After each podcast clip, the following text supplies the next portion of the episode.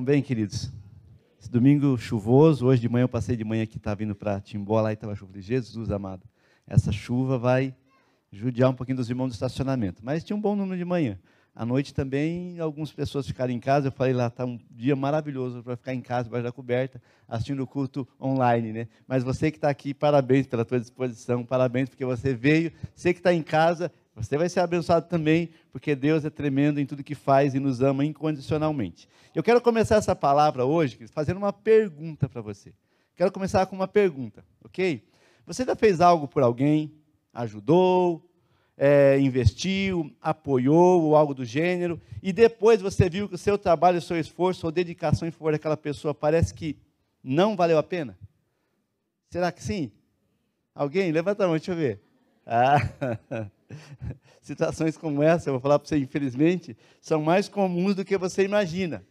Parece que as pessoas elas estão tomadas por um, sei lá, um espírito de ingratidão, e às vezes parece que, sabe, as pessoas, não sei, esquecem ou simplesmente é, é, é viram as costas e vão embora, e às vezes dá vontade da gente nunca mais fazer nada por ninguém, não é verdade? Vamos ser real agora, não é verdade? Às vezes, nunca mais eu ajudo essa né? Enfim, mas, deixa eu dizer para você que a Bíblia fala lá em Gálatas capítulo 6, versículo 9, o seguinte: e não nos cansemos de fazer o bem, porque no tempo oportuno, no tempo certo, faremos a colheita, se não desanimarmos. Gálatas 6, 9. Você pode até anotar esse texto aí. Então, irmão, fala para quem está ao outro lado, não se canse. No tempo certo, a colheita vem. Sabe, você está fazendo, está fazendo como ao Senhor. Sabe, é, é, como nós sabemos como é ruim quando nós somos alvo da ingratidão das pessoas, quando somos alvo, é, alvo da ingratidão dos outros, sabe, é muito ruim, não é verdade? Mas por outro lado, surge outra pergunta: será que nós temos sido gratos quando alguém nos ajuda, nos apoia ou investe em nós? Falar dos outros é fácil, né? Mas falar da gente, Será que nós temos realmente sido gratos quando nós recebemos uma ajuda, um apoio, alguém investe algo em nós? E é sobre isso que eu quero falar com você nessa noite. E o tema da nossa palavra é faça valer a pena. Faça valer a pena. Eu queria fazer uma oração contigo e depois nós vamos passear um pouco na palavra. Senhor Deus, obrigado porque o Senhor é bom, o Senhor nos ama incondicionalmente. Deus, e o Senhor está aqui, ó Pai, o Senhor quer ministrar os corações, quer falar conosco, e nós queremos, ó Deus amado, nessa noite, realmente, Pai, ser ministrados por Ti, para que possamos aprender, Deus, como a Deus amada Camille falou ali no Abanils, ó Deus amado, o Senhor sempre, a Deus dá um jeito de nos ensinar, de nos dar, ó Deus, lições, ó Pai, eu creio que essa é uma noite de ensino, é uma noite que nós vamos aprender, nós vamos nos policiar, ó Deus amado, para nos tornarmos pessoas melhores. Eu oro para que Teu Espírito Santo flua nesse lugar, que haja graça do Senhor, enquanto pregamos, ó Deus amado, que os milagres comecem a acontecer, pessoas sendo tocadas, curadas, pessoas sendo confrontadas, ó Deus amado, pessoas se rendendo a Ti, tanto aqui como em casa, Pai. E eu louvo a Ti porque o Senhor é soberano sobre nossas vidas, e o Senhor fala conosco, e eu louvo a Ti no nome de Jesus. Amém? Queridos, eu quero começar falando do apóstolo Paulo. Eu queria que você lesse comigo lá em Gálatas capítulo 4, versículo 11, quando Paulo ele fala ali para aquela igreja da Galácia, ele escreve todo o capítulo 4 expressando ali a preocupação que ele tinha com alguns irmãos, mas no versículo 11 de Gálatas 4 está escrito o seguinte, Gálatas 4:11: Receio que o meu trabalho por vocês tenha sido em vão. Forte isso, né? Paulo fala: receio que o meu trabalho por vocês tenha sido em vão. Na ACF fala: receio de vós que não haja trabalhado em vão para convosco. Queridos, é interessante que o apóstolo Paulo ele investiu a sua vida, sabe, para abençoar as pessoas. Paulo investiu toda a sua vida para pregar o evangelho, para ensinar as pessoas, para levar as pessoas a conhecer a Jesus. Por quê? Porque Jesus muda, transforma a vida das pessoas. Sabe, um homem sem Jesus, ele é um homem, sabe, que ele está incompleto, ele jamais vai conseguir ser pleno, sabe, se, se realizar sem Jesus, porque Jesus, sabe, ele nos fez, o Senhor, quando nos fez, deixou em nosso coração um espaço, um lugar, sabe, onde ele quer fazer morada. Então o apóstolo Paulo investiu toda a sua vida para pregar o Evangelho, falar, sabe, de uma nova vida com Deus, do, do reino, e ele se entregou totalmente em prol do reino. Você não vai achar ali em nenhum texto, nem de Atos, nem nas cartas de Paulo, você não vai ver Paulo preocupado com a casa onde mora. Um texto aí, o apóstolo Paulo ficou preocupado que ele queria pintar a casa dele, não achava massa corrida barata. Você não vai ver isso. O apóstolo Paulo queria reformar a sua casa e estava procurando lá nos, nos Mercado Livre da Vida é, é, é, é, material de construção num preço bom. Você não vai encontrar, você não vai ver Paulo preocupado com a casa onde mora. Você não vai ver Paulo também preocupado com. Ah, não sou eu. Você não vai ver Paulo também preocupado com o seu cavalo. Ó, oh, tem que trocar de cavalo, porque a quilometragem do cavalo está alta. Você não vai ver isso. Paulo queria um cavalo zero quilômetro, né? Você não vai ver Paulo preocupado com isso. Você não vai ver Paulo preocupado com as suas aplicações financeiras. Será como é que está o mercado? Será como é que estão as coisas? Você não vai ver isso. Não que seja errado, irmão. Sabe? Não que você pensar, você planejar, você sonhar, você fazer projeto, não é errado. Sabe? Jesus, quando ele entra em Jerusalém, entra num, num jumentinho zero quilômetro. Era, era, era popular, né? Mas era zero. Sabe? Então não é pecado, não tem problema quanto a isso, mas o que eu quero enfatizar é que a preocupação de Paulo estava em pregar a palavra de Deus, conforme a gente pode observar em Atos 20, 24, quando ele fala assim em Atos 20, 24: Em nada considero a vida preciosa para mim mesmo, contanto que eu complete a minha carreira e o ministério que recebi do Senhor Jesus para dar testemunho do evangelho da graça de Deus. Sabe, Paulo saía a pregar o evangelho, anunciava Jesus em todo lugar por onde ele passava, as pessoas que cruzavam para o seu caminho ouviam a palavra, sabe, se convertiam. Paulo incentivava as pessoas a viver uma vida de fé frutífera, genuína. Paulo entregou a sua vida, queridos. Sabe, desde quando ele tem aquela visão em Damasco, ele cai lá no, no caminho de Damasco, alguém diz que ele caiu do cavalo, mas naquele texto não fala de cavalo, fala que ele caiu por terra, né? Não sei se ele estava a pé, mas enfim, alguém, ah, mas o cavalo, que coisa que era o cavalo que Paulo caiu no caminho de Damasco? Não tem cavalo ali, né? não está escrito. Mas enfim, desde aquele momento que ele tem encontro com o Senhor, a vida de Paulo é totalmente, sabe, é, é, é, é dedicada a pregar o Evangelho, a anunciar Jesus para mudar a vida das pessoas.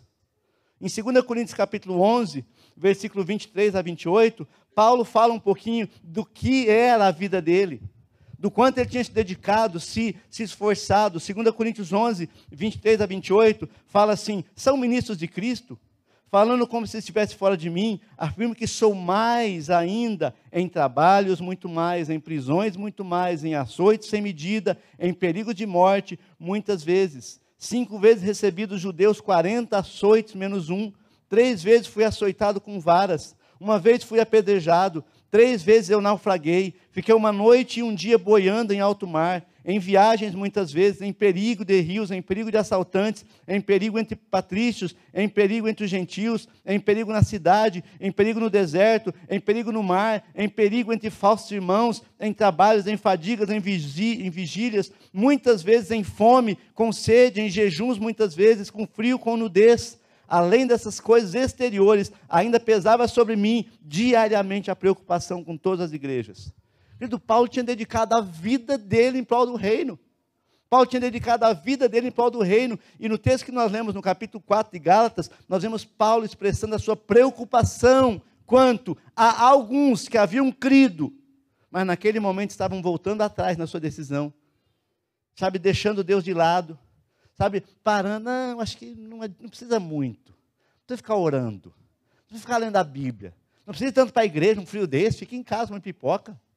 Né? O que preocupava Paulo é que ele via algumas pessoas voltando atrás na sua decisão, e isso se revela pela maneira como eles estavam vivendo. Sabe, querido, se as pessoas olhassem para aqueles homens da igreja da, da, da Galácia e, e vissem o início do evangelho, quando eles começaram a crer, eles eram homens avivados, não perdiam um culto, não perdiam uma vigília, estava sempre com a Bíblia lendo, estava sempre ali buscando algo, Senhor, algo do Senhor. Mas de repente Paulo olha e Paulo vê que a, a maneira deles viver não estava mais revelando o amor que eles tinham por Jesus. Tanto é que ele fala nesse texto: receio que o meu trabalho por vocês tenha sido em vão. Receio de vós que eu haja trabalhado em vão para convosco. Por quê, queridos? Porque aquelas pessoas que, por quem Paulo tinha feito tanto, elas não estavam mais nem aí com Paulo, com o evangelho, com o reino, com a igreja, com, com o ministério, com o GC, com as, as atividades da igreja. Paulo via aquele povo meio que desanimando. Um povo morno, e como nós ouvimos na palavra semana passada, sabe, saindo do piloto automático, pessoas entrando no piloto automático. Mas Paulo deu a vida por eles. Sabe, Paulo fez tanto por aquelas pessoas. O que Paulo poderia ter dito àqueles irmãos da Galácia, irmãos, faça valer a pena. Vocês estão vendo açoites, é, é, varadas, naufrágio, mordido de cobra. Paulo sofreu tanto e ele via as pessoas, ah, não, esse é o pastor que faz. Eu, eu não sou pastor. Eu não sou, eu sou só da igreja, sou só um irmão da igreja. Não sou nem baterista, sou só um irmão da igreja. Fala para o irmão que está ao teu lado, você pode fazer um pouco mais para o Senhor. Você pode fazer, irmãos é um risco muito grande. O pastor Jefferson pregando semana passada, eu falei, como essa palavra é profunda e poderosa. Porque às vezes nós vamos fazendo e vamos dar, tá bom assim mesmo. Não tem problema não, tá bom. Sabe, que é interessante que Paulo, sabe, tinha feito tanto, e Paulo era exemplo. Paulo tinha entregue a sua vida, passava por tanta situação, sem desanimar. Eu falei, queridos, será que eu estou trabalhando em vão para com vocês? Será que vocês não podem fazer algo mais para o Senhor? Irmão, deixa eu dizer uma coisa: a nossa geração ela corre um grande risco, porque nós somos a geração do tudo fácil. Tudo é fácil agora. Sabe, você vai na igreja. Antigamente o pessoal vinha na igreja de pé, longe, andava, andava, andava para ir na igreja. Essa semana eu estava descendo hoje de manhã, eu estava vindo, é ontem, se não me engano, estava vindo uma família da igreja subindo. Eles moram lá no, lá no, no, no na Isaac ali, eles estavam subindo a pé, né, e o morro ali, quem sobe esse morro de pé sabe que não é fácil, né? E eu louvo a Deus para de vocês.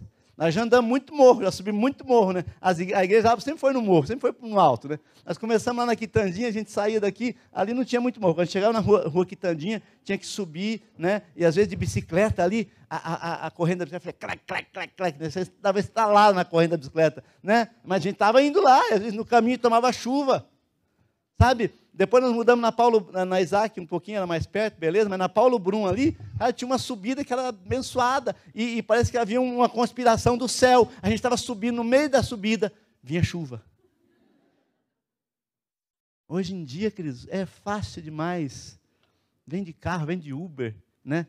Vem, vem de carona, né? Alguns vêm a pé, glória a Deus, mas mesmo os que vêm perto, eu sempre falo, irmão, é, é, é interessante assim, você é, é, é faz um sacrifício. Não custa. Nós tivemos uma reunião essa semana e daí alguém falou: Ah, pastor, eu não vou conseguir. Eu falei: faz um sacrifício, dá uma olhadinha lá, pede uma carona, dá um jeito. Sabe, você pode fazer mais, sabe por quê? Porque Jesus fez tudo por você. Deus fez tudo por você. Então, querido, sabe, faça valer a pena. A palavra que Paulo poderia ter falado para aquela igreja, faça valer a pena. Faz algo a mais. Se esforça. Ah, pastor, eu, eu vim para a igreja para ficar sentado, sossegado, sabe, só de boa. Não, é o famoso crente 3S que eu já cansei de falar, né? Salvo, sentado e sossegado, né? Não, não pode, irmão, faça algo para o Senhor, sabe, faça valer a pena. Paulo fala assim: olha, receio que o meu trabalho por vocês tenha sido em vão, sabe, às vezes nós fazemos, eu vejo lá o pastor Ives, ele é aquele professor bem, bem, né, e o pastor Jefferson e tal, e prepara a aula, e prepara, e passa a semana preparando a aula, Deus, aluno não vem. Os da EDM vêm, né, isso aí estou conjecturando, viu, pastor Ives? Estou conjecturando, isso às vezes acontece. Será que valeu a pena? Estudei, fui lá, mas a pessoa foi edificada. Mas às vezes que a gente, sabe, é tão fácil, falar, não, não vou fazer não, porque estou cansado. Cansado de quê, abençoado? Estou cansado. A gente vive numa geração de cansados. Por isso Jesus fala em Mateus 11, fala assim, vinde a mim, os que estáis cansados, sobrecarregados, oprimidos, eu vos aliviarei. Jesus quer aliviar você, mas meu amado, não pare de fazer as coisas para o Senhor, sabe? Faça valer a pena, lembra do sacrifício, sabe? Paulo investiu tudo para aqueles irmãos e ele olha e fala: irmãos, parece que vocês estão parando. Fala para o irmão que está lá, para não, para não, abençoado, para mais, vai, faz um pouco mais, sabe?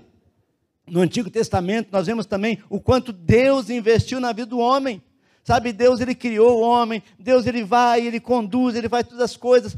Tudo é para o homem, o Éden foi plantado para o homem, o jardim no Éden foi plantado para o homem, Deus coloca o homem lá, mas no Antigo Testamento nós vemos que o homem foi se afastando de Deus de uma forma tão terrível que o próprio Deus se arrependeu de ter criado o homem.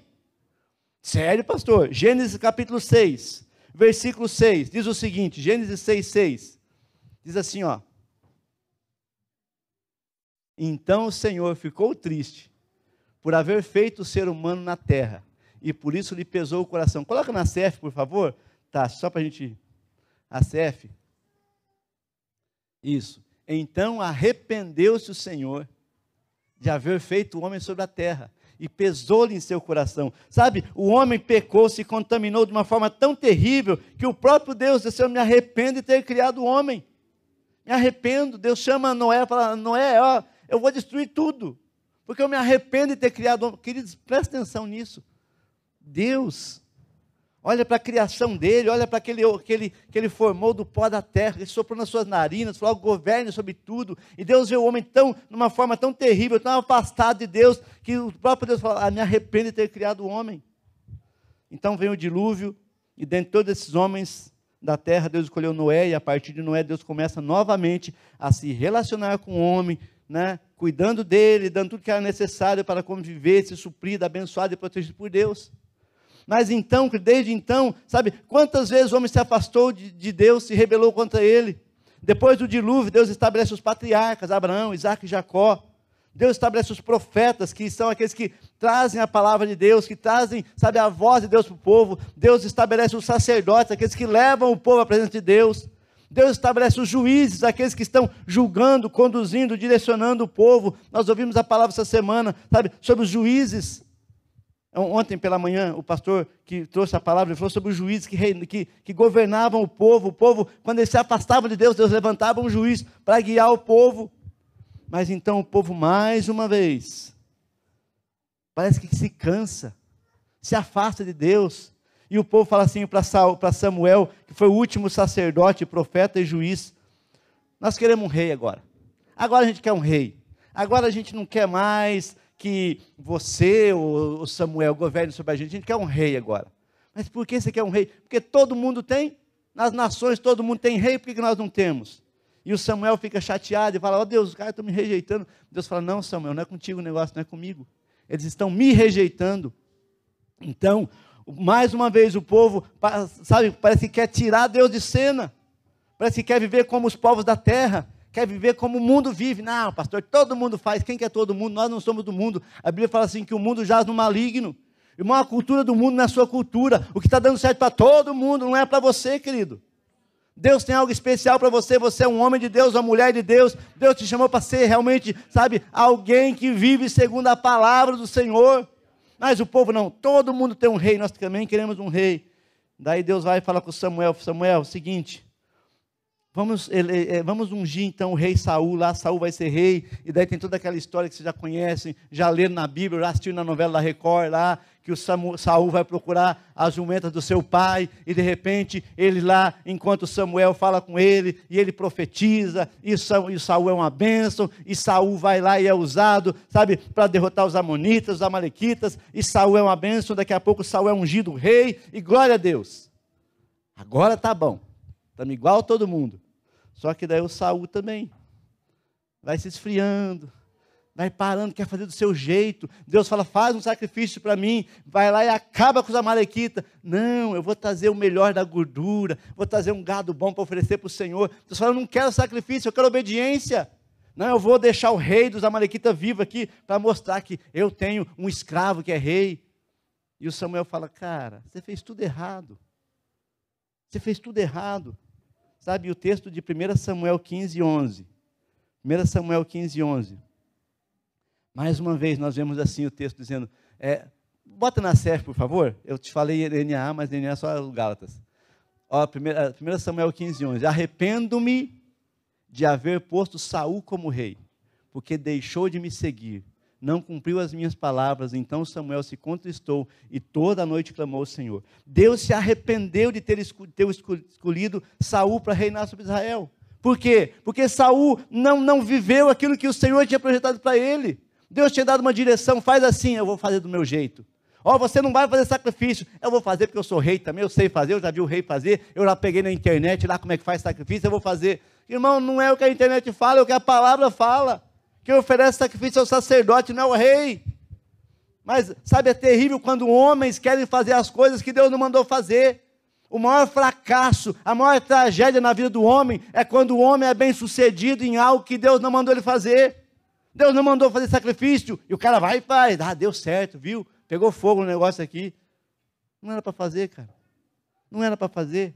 E Deus fala: Me arrependo de haver posto Saul como rei pois ele deixou de me seguir, não executou minhas palavras. Então Samuel ficou indignado e clamou ao Senhor a noite toda. Deus, por quê? Porque, amado, quando você inventa, quando nós inventamos, quando nós, sabe, deixamos de dar realmente, sabe, a honra ao Senhor, a glória ao Senhor, de buscar a Deus da maneira como o Senhor nos chama e nos pede, querido. Sabe, nós desobedecemos ao Senhor e saímos do propósito. Então, nós vemos que Paulo investiu na vida daquelas pessoas, Deus investiu na vida do homem, agora Jesus investe também em nossas vidas. Jesus investe, Deus, ele investiu lá em João 3,16, porque Deus amou o mundo de tal maneira que deu seu Filho unigênito, para que todo aquele que nele crê não pereça, mas tenha a vida eterna. Então agora Deus envia Jesus, e Jesus vem para morrer na cruz em nosso lugar, para pagar o preço, para salvar você, para salvar a mim, sabe? Jesus vem e se entrega como sacrifício vivo, santo, perfeito, imaculado, um sacrifício perfeito por nós.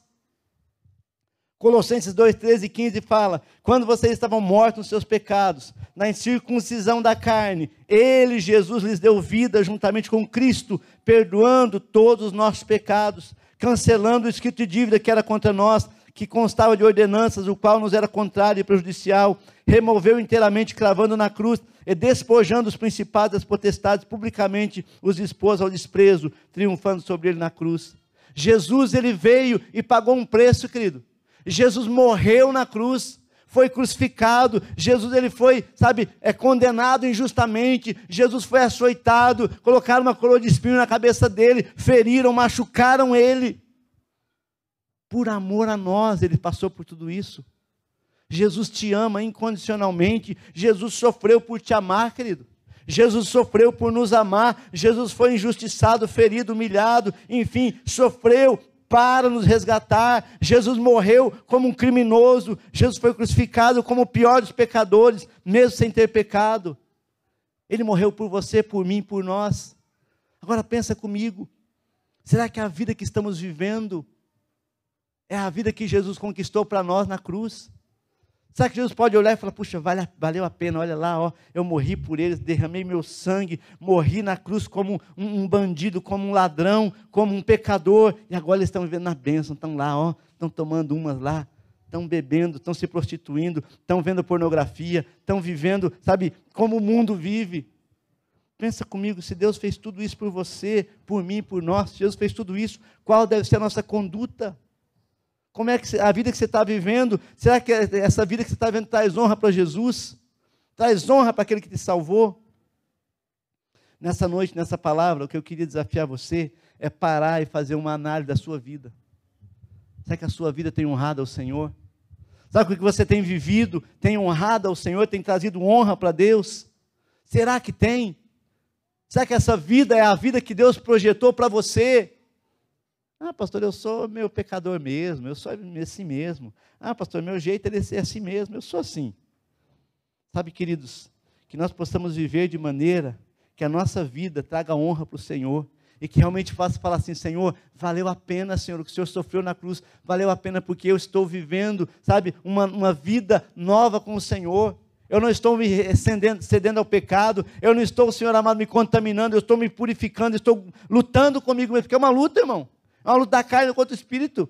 É uma luta, você tem que renunciar ao seu eu, sabe? Você tem que parar e falar: não, eu não posso viver isso, eu tenho que renunciar ao pecado, eu tenho que pedir perdão, me arrepender, confessar ao Senhor.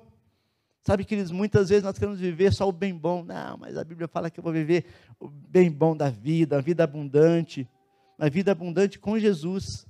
Vida abundante com Deus. Será que a tua vida reflete, sabe, todo o amor que Deus tem demonstrado por você? Vocês já ouviram a história dos moravianos? A gente fala muito sobre eles aqui. Mas é, eu vou trazer para você de uma forma muito rápida, um pouquinho, uma ilustração da, do, do que é realmente entender, sabe, o sacrifício que Jesus fez por amor a nós. Dois jovens moravianos, de 20 anos, eles ouviram sobre uma ilha no leste da Índia, cujo dono era um britânico, agricultor e ateu. Esse homem tinha tomado sabe, das florestas da África, mais de duas mil pessoas e feito delas seus escravos. E essas pessoas iriam viver e morrer naquela ilha, trabalhando como escravos, sem nunca ter ouvido falar de Jesus. E esses jovens então fizeram um contato com o dono da ilha e perguntaram se eles poderiam ir lá para pregar a palavra como missionário. Vocês podiam ir lá, sabe, falar de Jesus para aquelas pessoas. Vocês podiam ir lá e falar: olha, a esperança, Jesus morreu por vocês, Jesus pagou um preço por vocês. Sabe, esses jovens então fizeram contato com o dono da ilha, perguntaram se poderiam ir para lá como missionários. A resposta foi imediata: nenhum pregador, nenhum clérigo chegaria a essa ilha para falar sobre essa coisa sem sentido, que é essa coisa de Deus, de salvação, de, de, de, de céu. Então esses jovens voltaram e começaram a orar e começaram a pedir para Deus: Deus, nós queremos uma, uma, uma, uma estratégia para chegar a esse povo, nós queremos chegar para pregar, porque se esses dois mil homens não ouvirem de Jesus, eles vão morrer, vão para o inferno. E, e, a história conta então que eles voltaram falar com o dono do, da, daquela ilha e fizeram uma nova proposta. E se nós fôssemos até a sua ilha como seus escravos para sempre? O homem disse então que aceitaria, mas que não pagaria nem mesmo o transporte deles até a ilha. Então os jovens usaram o valor da sua própria vida. Eles se venderam e o valor que eles, que eles conquistaram com, aquela, com a venda da sua própria vida, eles custearam a viagem até a ilha. No dia em que ele estava no porto, se despedindo do grupo de oração, e da sua igreja, da sua família, o choro era intenso, todos choravam porque sabiam que nunca mais iam ver aqueles irmãos tão queridos, nunca mais veriam eles. Sabiam que eles iriam como escravos e a, sua vida terminaria ali. Mas quando o navio estava ali, a certa distância, os dois se abraçaram e gritaram as suas últimas palavras para as suas famílias que foram: que o cordeiro que foi imolado receba a recompensa do seu sofrimento. Jesus morreu por aqueles homens é que eles não vão ouvir de Jesus. Porque o Cordeiro não morreu em vão. Porque Jesus não morreu em vão. Porque Jesus não morreu à toa. Ele morreu para salvar. E aquelas pessoas precisavam ouvir de Jesus. Sabe, irmãos, que preço nós temos pago? O que, que nós temos feito pelo Senhor? Sabe qual tem sido a nossa, a nossa entrega? Antes do pessoal começar, eu queria que você soltasse aquele videozinho. Tem um videozinho também que eu acho muito interessante, é uma, é uma história. Vocês já, já, já, já assistiram filmes mais antigos, já assistiram, mas nós para assistir depois. O Resgate do Soldado Ryan. E o Resgate do Soldado Ryan conta a história de uma família que tem quatro irmãos que vão para a guerra, Segunda Guerra Mundial, e nessa guerra, três desses quatro irmãos morrem em batalha. E o governo americano faz um decreto para que o quarto filho daquela família seja resgatado e levado vivo para sua família, porque não era justo uma família perder os quatro filhos. Então um pelotão especial é formado e eles saem em busca de Ryan encontram eles, depois de muita batalha, muita luta, a maioria deles morrem, e no final ali, quando eu estou dando um spoiler, depois, depois se assistir o filme, você já, já sabe o que vai acontecer. Né? O capitão Miller, que é o Tom Hanks, ele chama o Ryan e fala assim: Ó, nós morremos por você, nós demos tudo por você. Viva de maneira que a sua vida possa valer a pena pelos aqueles que morreram por você. Põe um videozinho lá. Eu já contei, né? E nós precisamos fazer valer a pena. Quando eu falo sobre valer a pena, eu me lembro de um filme um pouco antigo, talvez você tenha assistido, se não, fica uma recomendação que é O Resgate do Soldado Ryan. Não sei se você já, já viu esse filme, é um filme muito legal. Eu vou contar rapidinho aqui a história para a gente entender por que, que eu estou citando esse filme. Esse filme mostra uma família que tinha quatro irmãos. E esses quatro irmãos são soldados e vão lutar né, na Segunda Guerra Mundial. Desses quatro, três morrem.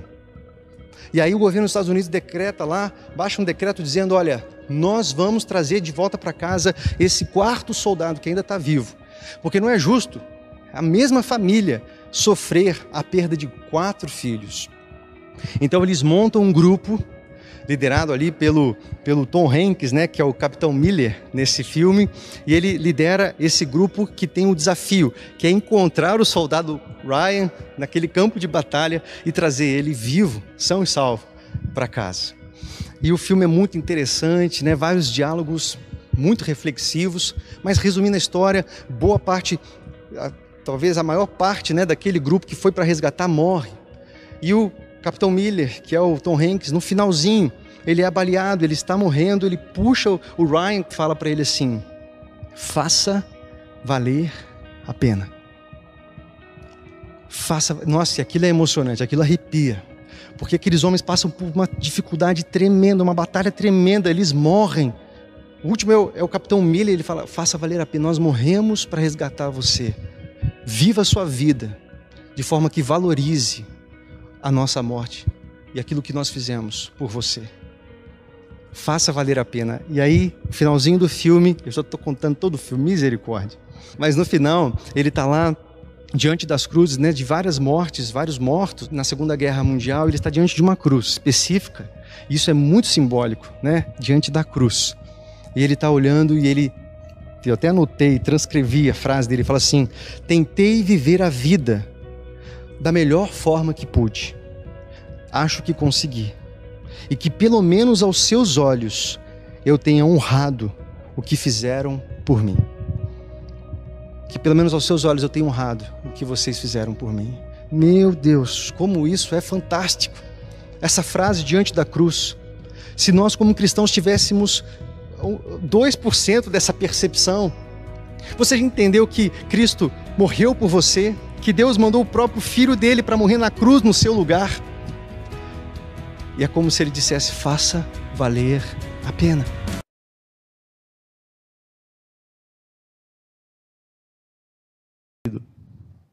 falando para você. Jesus deu a vida dele por amor a você, ele pagou um preço, ele se entregou totalmente. Jesus não estava preocupado em ser feliz, Jesus não estava preocupado em ter algo, Jesus não estava preocupado se ele ia conquistar, ganhar, se ia ter seguidores no YouTube, no, no, no Instagram. Jesus não estava preocupado com isso, ele estava preocupado em resgatar você. Eu queria que você ficasse de pé nesse momento. Eu queria que você fechasse os seus olhos e que você fizesse uma pergunta: Jesus, será que a minha vida tem valido a pena? Será que o que eu tenho vivido tem realmente honrado o Senhor? Jesus, será que eu tenho, Senhor amado, vivido pensando no teu sacrifício da cruz?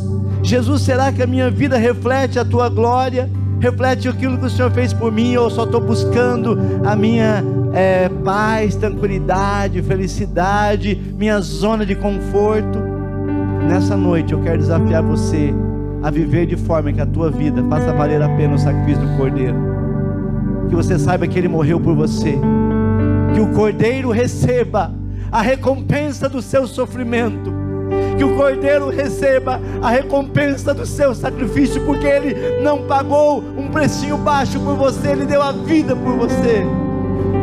Quando você estiver sendo tentado a pecar, lembra, Ele morreu, Ele deu a vida por você. Quando você estiver sendo tentado a se esfriar na fé, lembra, Ele morreu por você. Eu queria convidar você nessa noite a entregar a sua vida a Jesus, a fazer uma entrega. Fala, Jesus, eu estou aqui. Até aqui, talvez, Senhor, dia 25 de setembro, eu não vivi do jeito que eu deveria ter vivido, mas hoje eu quero pedir que o Senhor me dê graça para que eu possa fazer valer a pena. Sai do teu lugar, vem aqui à frente. Intercessores, venham porque eu creio que um dia Jesus vai voltar e Jesus vai falar com você: Olha, eu vi aquele dia que você assumiu, que você se entregou, que você disse: Sim, Senhor, eu estou aqui, eu quero entregar a minha vida, porque eu quero que faça valer a pena. Sai do seu lugar e vem aqui à frente. Eu quero orar porque você tem enfrentado lutas. O diabo tem dito para você: olha, desiste. O diabo tem falado para você: desanima. Para de ir, para de ir na igreja, para de ir de buscar. Você não precisa disso. O diabo tem tentado, sabe, menosprezar o, o sacrifício de Jesus na cruz por você. Mas nessa noite, Jesus está aqui. E Jesus quer dizer para você: olha, eu morri na cruz por você. Eu entreguei o meu sangue, eu derramei o meu sangue para te salvar. Que o Cordeiro receba recompensa do seu sacrifício.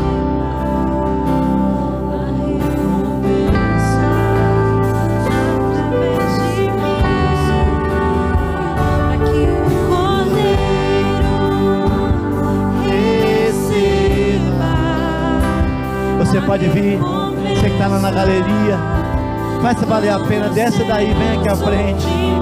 Jesus está falando com você, é tempo de você firmar o teu compromisso com o Senhor que o cordeiro receba a recompensa do seu sacrifício.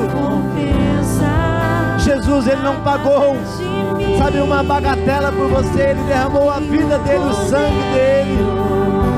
Nessa noite, entrega a sua vida a Jesus, entrega seu coração a Jesus, renda-se a Ele. Fala, Jesus, eu quero viver de forma que a minha vida te honre.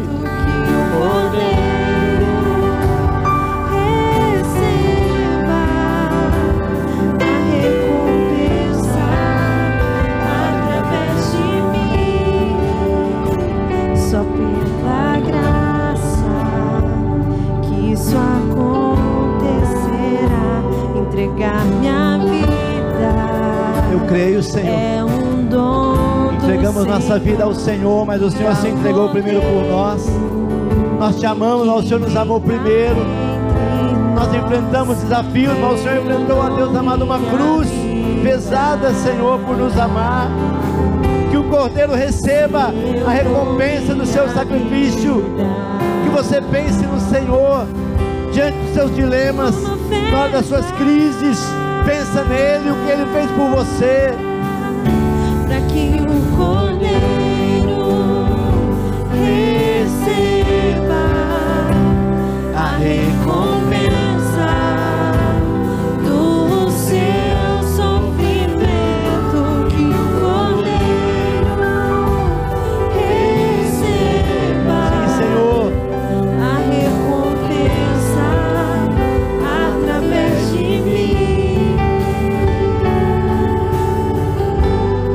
Jesus, nós nos entregamos a Ti.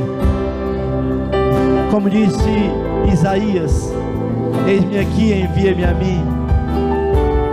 Como disse Maria, eis aqui a serva do Senhor, faça-se em mim segundo a Sua palavra. Como disse João na ilha de Pátimo, Senhor, aleluia, ele se, se rendeu e se entregou, a morte não pôde detê-lo. Ah, Deus, nessa noite, os que estão aqui, os que estão em casa, Senhor, que possam realmente entregar-se inteiramente ao Senhor, porque virão lutas, virão desafios, mas que eles possam estar, Senhor amado, firmados em Ti, porque o Teu sacrifício foi perfeito. Eu oro para que haja avivamento, Senhor, avivamento de joelhos dobrados, a Deus de lágrimas, de entrega, Senhor, de renúncia, e que assim o Teu nome seja exaltado. Eu quero pedir a tua bênção sobre essa igreja, sobre esse povo. Eu quero declarar, Pai, esse povo sob os cuidados, a, a Deus amado do Senhor, que a tua graça seja abundante, mas acima de tudo, que o Cordeiro receba a recompensa do seu sofrimento. Que o Senhor olhe para nós, o Senhor, ó Deus, se alegre em nós.